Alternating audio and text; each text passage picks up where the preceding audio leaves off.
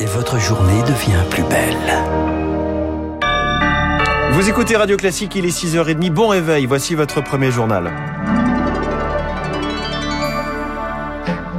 La matinale de Radio Classique avec François Geffrier. Et le journal de Charles Bonner à la une ce matin, la reine Elisabeth absente de la messe célébrant son jubilé. Elle était pourtant hier au balcon du palais de Buckingham, vêtue de bleu tourterelle, entourée de 17 membres de la famille royale, souriant au prince Louis, 4 ans, dernier enfant de William et Kate, qui s'est démarqué par quelques grimaces.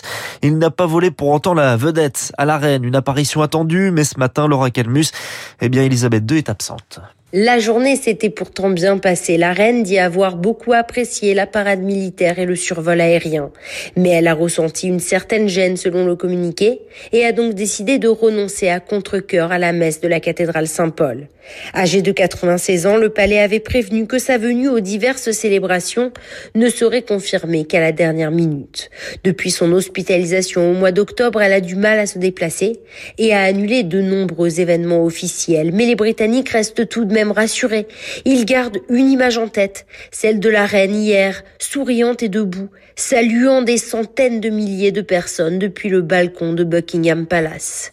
Aujourd'hui, en la cathédrale Saint-Paul, plusieurs membres de la famille royale sont attendus, notamment Meghan et Harry dont la venue sera largement commentée. Les précisions de Laura Calmus à Londres pour Radio Classique. Un hommage au jubilé également depuis Paris. Emmanuel Macron a ravivé la flamme du soldat inconnu hier, accompagné de l'ambassadrice du Royaume-Uni en France. Avant cette cérémonie, Emmanuel Macron était à Marseille pour défendre son école du futur. Accompagné du nouveau ministre de l'Éducation, Papendiaï, Emmanuel Macron a visité une école qui fait partie de ce dispositif que le président veut généraliser.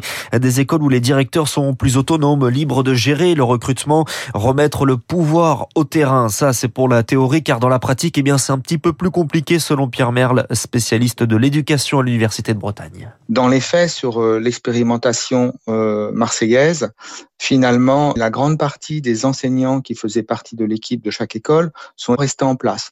La grande majorité des professeurs des écoles, y compris d'ailleurs les directeurs d'école, sont opposés à ce que le directeur ait un pouvoir hiérarchique sur ses collègues c'est euh, un des fondements du fonctionnement des écoles euh, primaires en France.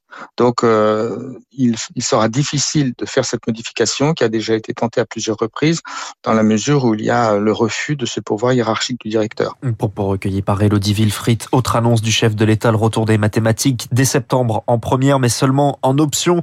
Les élèves de, du primaire auront également 30 minutes de sport quotidien supplémentaire, toujours à la rentrée. Emmanuel Macron déjeune aujourd'hui avec la présidente de la Commission européenne, Ursula von der Leyen. Un déjeuner de travail, car les sujets ne manquent pas, et notamment le sixième volet de sanctions contre la Russie. Les ambassadeurs l'ont validé. Hier, il prévoit un embargo progressif sur le pétrole russe.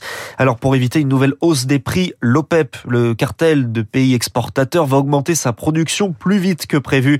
Plus 650 000 barils sur le marché par jour dès le mois de juillet.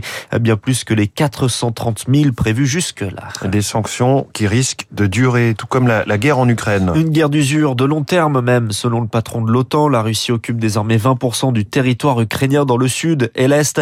Les Occidentaux continuent de soutenir l'Ukraine, y compris militairement, mais la question des stocks se pose. L'industriel Lockheed Martin réfléchit à augmenter sa production car cela risque d'être compliqué de suivre la cadence.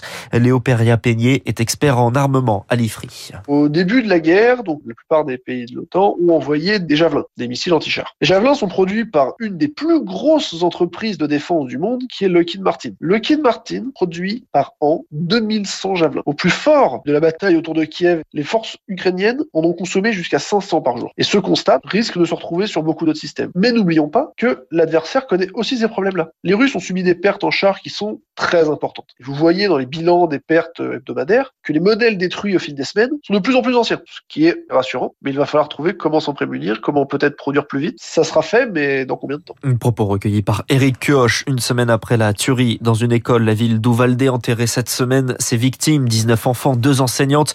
Joe Biden s'attaque de nouveau aux armes dans une adresse cette nuit à la nation. Il milite pour la limitation de vente de fusils d'assaut et souligne le comportement, je cite, inadmissible d'élus républicains opposés à toute réforme. En route pour la finale, à Roland Garros, on joue les demi chez les hommes aujourd'hui. Casper Ruud contre Marine Silic, 10 ans d'écart. D'un côté, Alexander Zverev contre Rafael Nadal de l'autre, 11 ans d'écart. Le doyen de ces demi, Rafael Nadal, 36 ans, battait Novak Djokovic mardi soir. Plus de 4 heures de match. Alors forcément, l'enjeu de la récupération est essentiel, surtout à ce niveau, Rémi Pfister.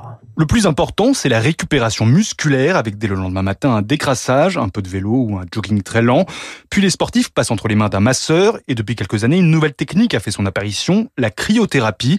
Elle permet une récupération en quelques jours, explique le professeur François Carré, spécialiste de la médecine du sport au CHU de Rennes. En fait, il y a des chambres où on va se mettre au froid, très bas, un froid qui est obtenu par de l'azote liquide qui va être évaporé. On descend à moins 110 degrés en moyenne, hein, des fois un peu plus. Alors on se protège, hein, toutes les extrémités, le nez, la bouche, les mains, les pieds, parce que là, ce sont les zones qu'il faut pas faire souffrir. On reste moins de 3 minutes. Et donc, on, a une température qui descend entre de la peau moins 5, moins 10 degrés. Et le but, c'est que ça entraîne une diminution de l'inflammation. Il y a moins d'œdème, moins de gonflement. Les cellules qui ont été abîmées par l'exercice vont récupérer plus vite. Il va y avoir un effet de libération qu'on appelle les fameuses endorphines qui vont agir au niveau psychologique. Ce qui est primordial également, c'est l'alimentation. Dans les heures qui suivent la fin du match, le sportif emmagasine du sucre et des protéines. Toutes les fines lésions des fibres musculaires vont ainsi se réparer grâce aux protéines. Ne surtout pas négliger le sommeil également. Il faut dormir le plus possible entre chaque match.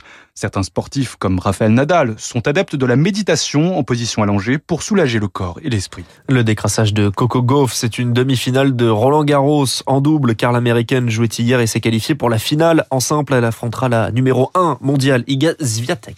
Merci, c'était le journal de 6h30 signé